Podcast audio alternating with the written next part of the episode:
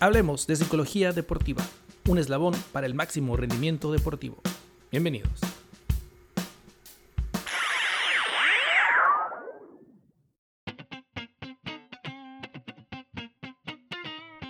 ¿Qué tal amigo? Buen día, bienvenidos a un episodio más de Hablemos de Psicología Deportiva, podcast que se transmite simultáneamente desde Mexicali, Baja California y de Monterrey, Nuevo León. Desde Mexicali lo saluda Felipe Zavala y desde Monterrey la maestra Tania López. La maestra Tania López ya está lista, ya está puesta para que hablemos el día de hoy de un tema más relacionado acerca de eh, la psicología deportiva. Antes, ¿cómo estás pasando por allá, Tania, en Monterrey? Eh, ahorita la cuarentena, el clima, pues la cuarentena ya estamos un poquito más libres, hay más, hay más plazas abiertas y el clima pues está, está caliente todavía, no tanto como Mexicali, pero hace calor. Fíjate que ya no está tan caliente por acá, pero bueno, todavía hay, hay algo de hay algo de calorcito sabroso, ¿no?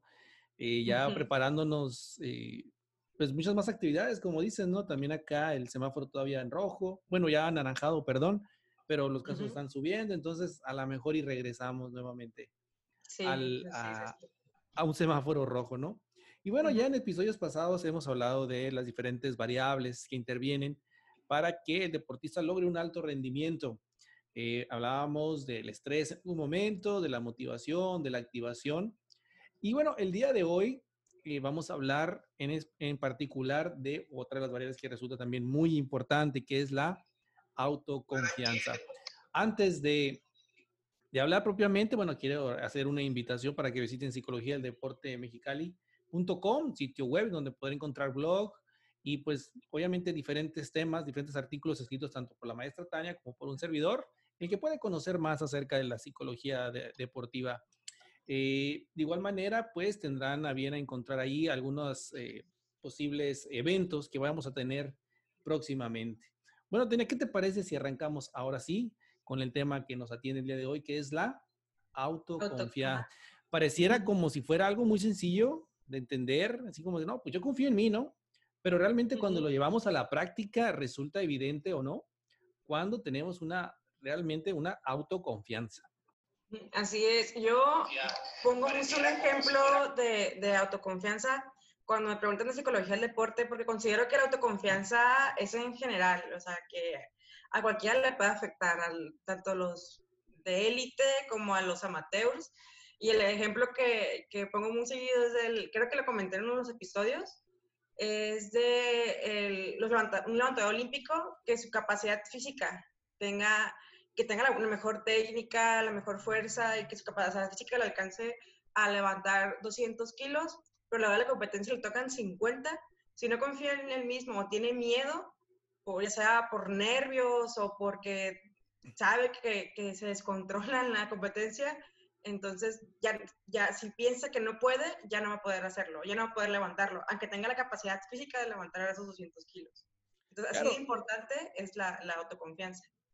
Claro, por supuesto. Incluso, eh, pues a la luz de todos puede ser muy claro, o incluso a la misma, a la luz de, del mismo deportista, ya haberlo hecho en algún momento. Sin embargo, puede pasar por diferentes circunstancias eh, por las cuales ahora sí la, la, la confianza en sí mismo ha sido disminuida. Y para, para darle más, mayor apertura a esto, yo me gustaría comentarles que, eh, pues de manera general, pues la psicología deportiva está en, todo en todas las fases del entrenamiento, ¿no? Pero hay, una, hay algo en particular, y sí me gustaría recalcarlo, que para tener una, una autoconfianza sólida, que, que, sea permanente, pues, que esté constantemente incentivada, es un ejercicio muy, muy importante el que tiene que hacer el entrenador como, como pilar pues de esto. Y antes de avanzar un poco más, bueno, tratando de definir lo que es la autoconfianza, lo podemos entender como la capacidad para creer en sus propias habilidades y condiciones para conseguir el éxito. Entonces, si tienes un entrenador que de inicio no confía, pues empezamos mal. Sí, ya, pues sí que si el entrenador no confía, también uno como atleta, de que, pues, el entrenador me dice que lo estoy haciendo mal todo el tiempo, o el entrenador me dice que no puedo, entonces también esas ideas se las lleva el, atleta. Así es, efectivamente. Y tengo por acá algo que, que en algún momento escribió eh, José María Buceta, psicólogo del deporte español, Y hablaba precisamente, expresaba que son tres las características, ¿no? Que deben de reunir los entrenadores para que el deportista sienta confianza. Te los comento rápidamente. La primera de ellas es transmitir sus conocimientos a los deportistas y esto incluye también esa facilidad en cuestión pedagógica de saber transmitir conocimientos. Un aspecto muy importante también es compartir sus experiencias como entrenador y deportista, pues, obviamente en caso de, haberlo sido, y contar con una reputación en el entorno deportivo y eso que le da la credibilidad. Digo, parece, parece que son cosas muy sencillas, pero bueno, para que el deportista, el ver que su entrenador eh, participó en, una, contienda deportiva, que eh, tuvo éxitos, que sabe compartir sus conocimientos, esto representa un aliciente para que el deportista de entrada, sin, sin mayor contacto, ya se sienta precisamente con la confianza. Así es, en ese respaldo, ¿no? También de la experiencia, entonces ya te da también esa confianza de que es buen entrenador o sabe lo que, lo que está haciendo, lo que está diciendo. Eh, y algo importante de la autoconfianza es que influye en otras variables. Eh, hay estudios que han demostrado que un atleta que confía en sí mismo está menos estresado, menos ansioso, incluso tiene sus niveles de ansiedad antes de la competencia son, son bajos. Por esto mismo, de que pues sabe lo que va a hacer, sabe que, que lo puede hacer. Y al contrario de un atleta que, que, desconfía de sí mismo, desconfía de sus habilidades, pues es más alta la, la ansiedad o más alto el estrés antes de competir. Así es, efectivamente. Y existen, pues, muchas, ahora sí que, pues, muchas variables, eh, no propiamente las aplicadas al rendimiento deportivo, existen muchas variables que pueden intervenir precisamente para que una persona, no lo de un deportista en particular, para que una persona tenga o no la confianza, porque bueno, bien lo decías, ¿no? Eh, la, autoconfianza no es nada más o, vista desde la perspectiva del deportista, sino pues atiende a un aspecto de personalidad. Y eso es algo con lo que debemos de trabajar, incentivar en todo momento. Y también eh, la autoconfianza se confunde con la autoeficacia, o no sé si se ha escuchado, o incluso se usan como, como sinónimos. Y pues lo que destaca es que esto de la autoconfianza es esto que dijiste, que es la, la creencia de saber que yo puedo hacerlo, de que eh, va a ser exitoso la, la, tarea. Y la autoeficacia es que también lo hago, de que realmente lo hago bien esa actividad en, eh, en específico, si va a ser eficaz van muy, muy de la mano. De hecho, creo que la autoconfianza va de la mano con, o sea, la autoconfianza es parte de la, de la autoeficacia. Sí, efectivamente, digo, en, la manera o en, en, con la ventaja que tengas, pues, de poder reconocerte a ti mismo en cuanto a las capacidades que tienes y cuánto has avanzado, eso le permite entonces eh, al atleta, pues, también reconocer eh, cuánto le falta, ¿no? Para llegar y pues obviamente reconocerse a sí mismo y, que tener un, y tener un reconocimiento también en su entrenador, pues resulta importante, ¿no? Para desarrollar también esta variable. Y como dices, pues va acompañada, ¿no? Tanto la, eh, la autoeficacia, ser parte de la autoconfianza o viceversa. Me acordé ahorita de un momento personal, eh, yo con mi, experiencia en, en, el deporte, yo practiqué atletismo entonces, yo siempre he sido chaparrita. y me, tocó, me, acuerdo cuando me tocó saltar, bueno, sigo siendo chaparra, no crecí mucho, estaba en la secundaria, me tocó saltar vallas. Entonces yo siempre me, me la habían puesto, no acuerdo a qué altura me la ponían, que yo la podía saltar, y el entrenador decidió ponerme las más altas. Entonces yo me sentía ahí de, uy, no, no poder saltarlas. Y, y, él me dijo, no, no, sí puedes, sí puedes. Entonces ya pues me, ya tuvo la confianza de que pues, si él me está diciendo que sí puedo, eh, lo voy a lograr y lo intenté y no, o sea, me empeiné, pegó con la, con la barda y caí. Y ahí el entrenador actuó totalmente diferente al principio. En el principio era como que animándome de que sí puedo, de que tengo la habilidad. Y cuando vio que, fallé, que fallé, me empezó a decir, no, no sabes, no puedes. Entonces elevó mi, mi autoconfianza, me, me sentía confiada que sí lo podía lograr. Fallé y en vez de corregir mi error o en vez de decirme, ¿sabes qué? La próxima muerte es diferente o, o, te faltó, la, hay que mejorar la coordinación, me empezó a decir pues, pues, que no voy a, poder, no voy a poder. Entonces ya desde entonces ya no quería saltar vallas. Entonces sí, también la, la influencia que estamos hablando desde el entrenador sobre, pues yo cómo me sentía al respecto, yo que dudaba de mí misma y en vez de, en vez de sentirme apoyada después del, del fallo, pues ya, ya, ya la verdad después ya no quería saltar vallas, ya me da mucho miedo saltarlas, mm, y no solamente por fallar, sino también por la reacción de él, de que vi que me va a decir, o, o pues, qué hago, cómo lo puedo hacer mejor. Claro, bueno, una, una, una, vivencia que pues de alguna manera marca, ¿no? Y me parece que eso da la oportunidad de corregir. Bueno, eh, hablando teóricamente también, bueno, Bandura y Buceta también plantean que la autoconfianza depende precisamente de, algunas variables, ¿no? Te voy a comentar algunas. Eh, una, la primera de ellas es que tenemos que hacer una correcta interpretación de la situación y, saber el control que tenemos de esta, ¿no? Digo, me parece que en tu, en tu caso esto, esto puede aplicar, pues, ¿no? Eh, realmente qué es lo que estaba pasando, es algo que se puede corregir, es algo que no se puede corregir.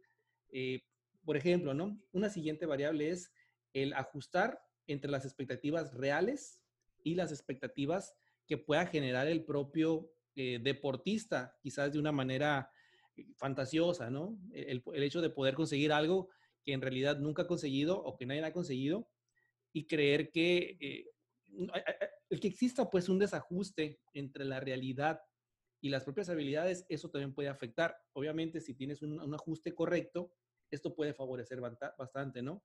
Y por, por, supuesto, una de las variables que resulta también muy importante es hacer una correcta interpretación de lo que es el éxito y de lo que es realmente un fracaso. Y me parece que aquí radica mucho precisamente de esa, de esa confianza o no que pueda tener un deportista en el momento y de lo que viene más adelante. Porque esto va de la mano también de una siguiente variable que es aplicar de manera correcta las evaluaciones.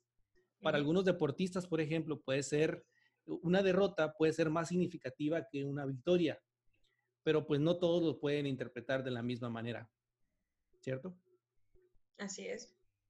Y también creo que es importante, por ejemplo, esa parte que es el de, definir qué es el éxito, enfocarlo en el proceso más que en el resultado, porque también enfocarlo en el resultado solamente eh, pues es algo que está fuera, fuera de nuestro control a la hora de competir. No, o sea, no, son pocas las cosas que están bajo, bajo, nuestro control y están fuera de control, pues el, el nivel competitivo del, del rival o, o, no sé, el clima. Entonces es muy fácil perder en este caso. Y pues si ponemos en base a perder o ganar, nuestra autoconfianza pues se vuelve muy frágil. Y si le ponemos bajo nuestro que pues que logré, que superé mi marca o me sentí mejor o, o depende de las pautas que se, que se pongan con el entrenador o, o él puede también eh, fortalecerla. Claro, y eso es precisamente desarrollar unas buenas, eh, unas buenas mediciones, unos buenos instrumentos de medición y tener muy claro qué es lo que se quiere conseguir en cada uno de, los, de las actividades deportivas. No, por supuesto, alguien tiene que ganar, eh, por consecuencia, alguien tiene que perder, eso es parte del deporte y el tener una buena, una buena, una buena eh, autoconfianza nos, nos, va a indicar a partir precisamente de cómo entendemos, de cómo tomamos la victoria o la derrota. Y pues, según González Oya, precisamente expone que hay niveles de actuación para tratar de, hacer, de tener una evaluación de lo que es la autoconfianza, ¿no?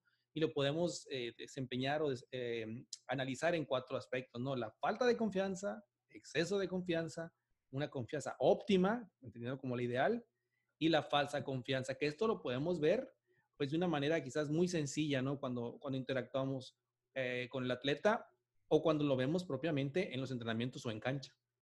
También ahorita que comentas de la, de la exceso de confianza.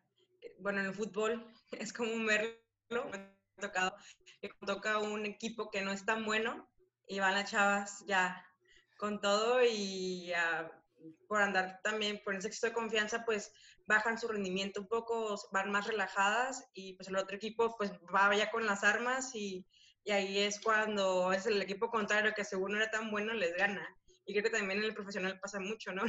Lo hemos visto mucho en el fútbol mexicano de que los, la selección mexicana, o sea, a veces se preguntan y, ¿y por qué, qué le ganaron a Alemania pero perdieron contra, no sé, contra Corea del Sur, que no son tan buenos. Entonces es, esto mismo, ¿no? De que a veces van con una eh, confianza de más, de que pues los relaja o, o, no van tanto a la defensiva o no tienen esa autoconfianza óptima, como comentaste, para derrotar al, al, rival.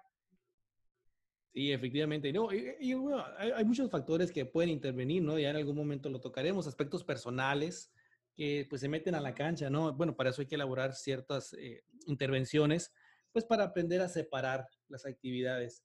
Y cuando se habla de la, de la autoconfianza, pues hay varios parámetros que podemos tomar. para, para evaluar, pues, ¿no? La evaluación de auto, los, autos, los autorregistros, por ejemplo, y demás. Pero algo que resulta muy importante es, me parece que es primordial, es precisamente cómo hacer para que el psicólogo del deporte asesore al, al entrenador o si el entrenador tiene el conocimiento ya a través del curso de más, desarrolle precisamente intervenciones que puedan facilitar el que la autoconfianza se mantenga en un nivel óptimo. No podemos decir que eh, la autoconfianza va a estar alta en todo momento, tampoco decir que es lo adecuado. Hay que buscar un estado óptimo porque eso le va a dar también eh, un rendimiento constante al, pues al deportista, ¿no? Al equipo de manera general, al equipo de manera general.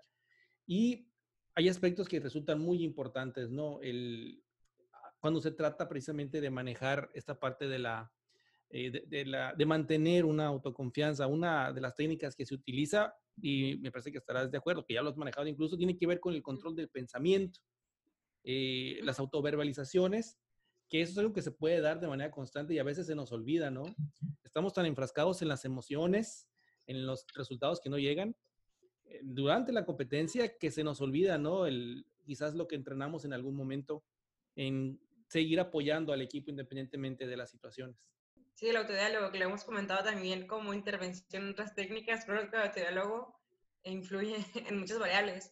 Y también ah, otra técnica que, que, también es muy básica, es que también va de la mano con que los, con los criterios de éxito, es el establecimiento de objetivos, que es con eso que tú dices, de cómo que establecer, o sea, qué es lo que quieres alcanzar de manera real. Entonces también establecer objetivos eh, de corto, mediano y largo plazo también ayuda a mejorar autoconfianza porque si nos establecemos un objetivo a muy largo plazo y nuestras capacidades no están para, para lograrlo, pues nos frustramos, ¿no? O nos sentimos de que no podemos. Entonces, si lo partimos más chiquito, pues ya nuestra autoconfianza de que, ah, ya logré esto, entonces, ¿qué sigue? Logro lo otro. Entonces, también, también tiene que ver con los autorregistros.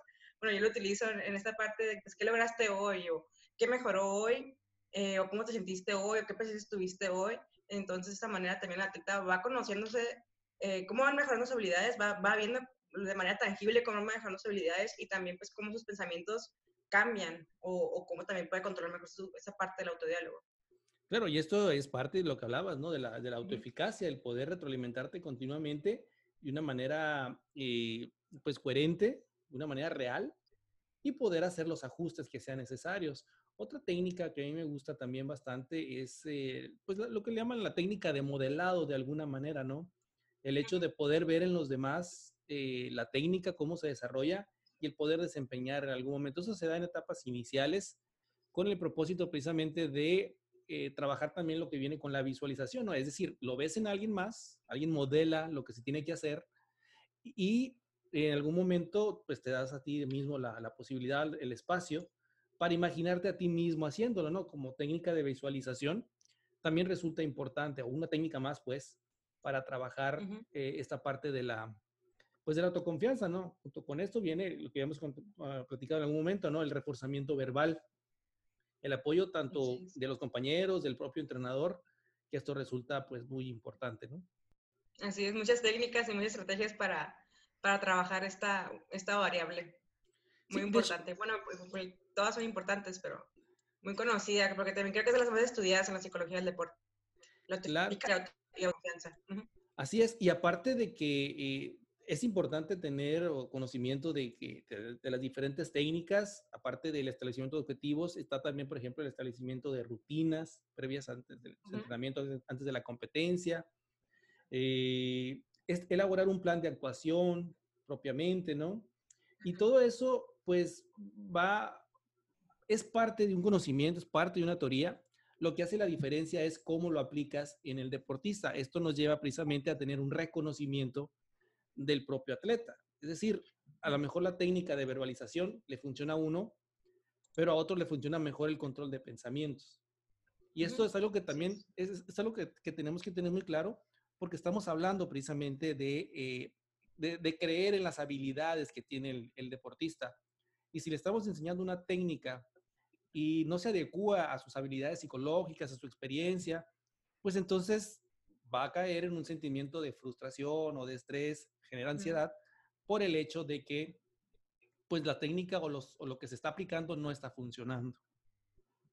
Sí, por eso la importancia de hacerlo a la medida, ¿no? Hacerlo a la medida del atleta o, o la persona que está enfrente deportista, amateur, el, todo ese entrenamiento mental. No, no, aplicar lo mismo para todos, sino también depende de conocerlo y pues depende también de, de cómo es la persona, esa parte también de la personalidad.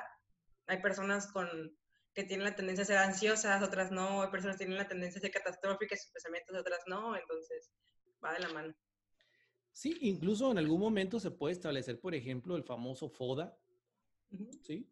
Para pues desarrollar un ejercicio técnico práctico eh, de las diferentes áreas, ¿no? La físico, técnica, táctica y psicológica.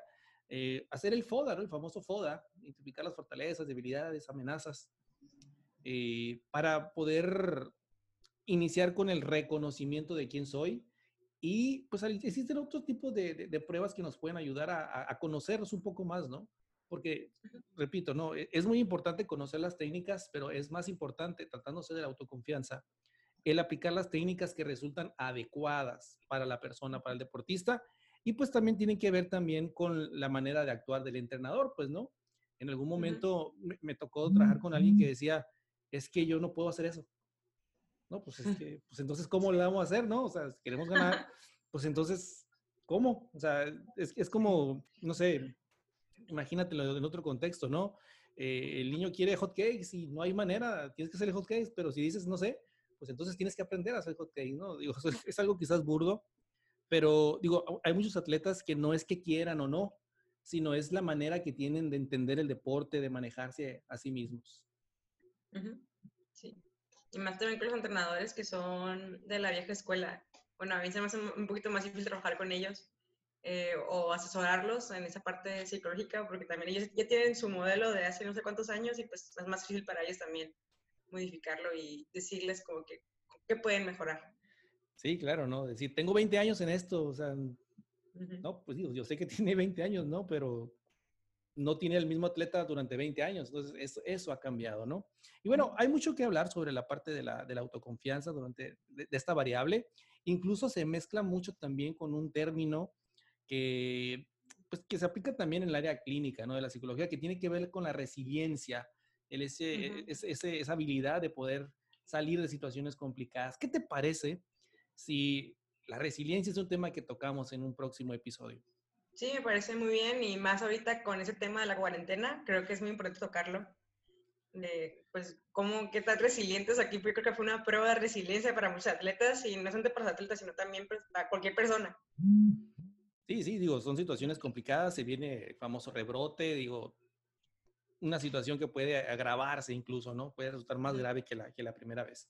Y bueno, pues estamos llegando al final de, de este episodio, el día de hoy, y pues quedó el tema de la autoconfianza junto con la autoeficacia, que pues incluso lo podemos profundizar en algún momento más. Y por lo pronto pues nos estamos o pasamos pues a despedirnos y pues, eh, si quieren seguirnos en nuestras redes sociales, lo pueden hacer a través. En, Facebook como Psicología del Deporte Mexicali y en la página www.psicologiadeldeportemexicali.com. Eh, y también pues en mis redes sociales, eh, a mí como Tania López en Facebook y también en Instagram. Ahí está entonces la invitación para que visiten nuestro sitio web, para que visiten, el, nos visiten en Facebook y pues las páginas respectivas personales por si tienen alguna duda, alguna pregunta, incluso alguna eh, asesoría que quieran recibir. Bueno, ahí estamos precisamente para, para todos ustedes. Los invito a que visiten las páginas, que las compartan incluso y pues que se pongan en sintonía para pues conocer un poco más de lo que es la psicología del deporte. Tania, por lo pronto nos despedimos. Nos vemos. Hasta luego. Hablemos de psicología deportiva, un eslabón para el máximo rendimiento deportivo. Hasta luego.